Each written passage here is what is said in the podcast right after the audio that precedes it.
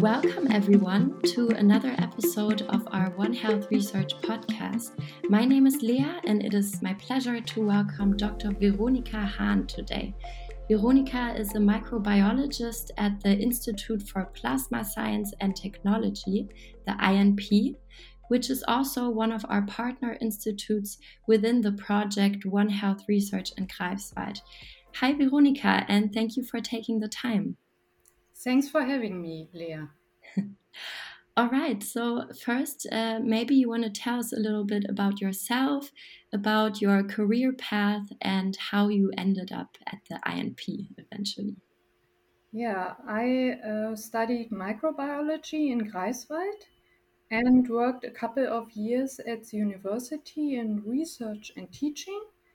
And then I became the op opportunity to work for the INP. And yeah, that's it. okay, and uh, what are you doing exactly at the INP right now? What is your position and the work that you do? Yeah, I'm head of the microbiological labs and we characterize the plasma sources regarding the inactivation of microorganisms and also viruses. Mm-hmm. And yeah, we have fully equipped laboratories, so with benches, sterilizers, incubators, and so on for aseptical work and also for the incubation of the microorganisms and viruses. And we have also different devices for the characterization of the plasma treated liquids, so for example, ion chromatography or HPLC. Mm-hmm. And how big is your team? How many people are you? Yeah, um, in the microbiology, we have um, different departments uh, who work in these labs. So we are approximately uh, 10 to 15 persons. Mm-hmm. And what are you working on right now? Like, what is the current project in your research group? Yeah, we work on uh, different topics. Uh, we have different projects in research and also with industrial partners.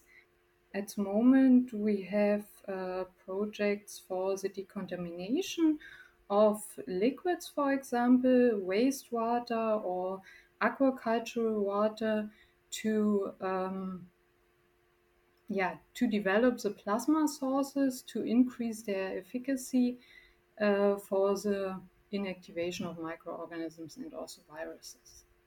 And within um, all of these projects, what is your favorite one or the most promising project at the INP, in your opinion? Yeah, we have different promising projects. Uh, we have, for example, the decontamination of viruses. As you know, the SARS CoV 2 virus is a great problem. And uh, at the moment, we develop plasma based processes to inactivate those viruses. Can you explain a little bit more how uh, what what you are trying to find out in this regard? Yeah, as you know, the plasma has different yeah, components. Plasma is excited gas and uh, contains charged particles, radicals, electrons, ions, and also uh, reactive oxygen and nitrogen species. And we'd like to analyze the components of the plasma which are responsible for the uh, inactivation. Okay, and now you already mentioned that this is a method to better contain viruses. And now, uh, since also the INP is one of our partners within the projects of One Health Research in Greifswald, how does your work connect to the One Health approach? Yeah, we had a project, um, Anti-RES, in 2019 to 2020 together with the University of Greifswald and the University of Göttingen. And uh, there was the aim to establish a plasma based method to prevent the dissemination of antibiotic resistances through municipal wastewater.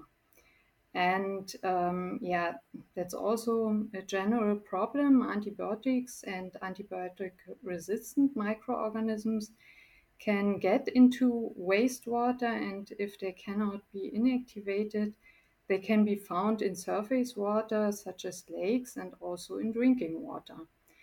And um, yeah, we have also the, the KinPen for the treatment of wounds of humans and animals. We have different plasma sources for the decontamination of liquids, for, for example, wastewater, or also the water of aquacultures. Um, here is the idea to increase the health of fish and ensure healthy food, and also to reduce freshwater consumption. And mm-hmm. yeah, we, a new topic is also the synthesis of uh, organic compounds with plasma. Mm-hmm. And do you think that um, this kind of uh, research uh, paths will expand in the future?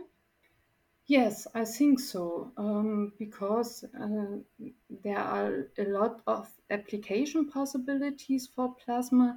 So, as, as I said, you can stimulate wound healing with plasma, but also plant growth. So, um, the yeah, the application possibilities are very diverse.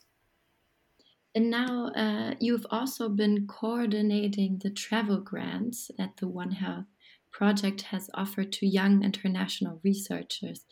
What options are there at the INP for junior research? Yeah, we have uh, a lot of nice devices for the researchers and also interesting topics, I think. Uh, we have um, bachelor and master students uh, and also PhD students. And I think also for the travel grant, it, it uh, would be a nice project. It will be part of the aquaculture project. Okay, now I think we're already quite at the end of our little podcast. And to maybe end with something more personal, uh, Veronika, what is your favorite place to enjoy summer in Greifswald? Yeah, Greifswald uh, has much to offer for those who are interested in culture and also uh, sports. So, mm, yeah, we have a theater and the cinema and also a jazz festival in once a year in July. And uh, yeah, we are on the sea, so you can go sailing and swimming. So, yeah, the, the coast is one of my favorite. Sounds very promising. Uh, thank you so much, Veronika, for these interesting insights into the INP and your work in particular. And have a wonderful rest of the day. Thank you very much.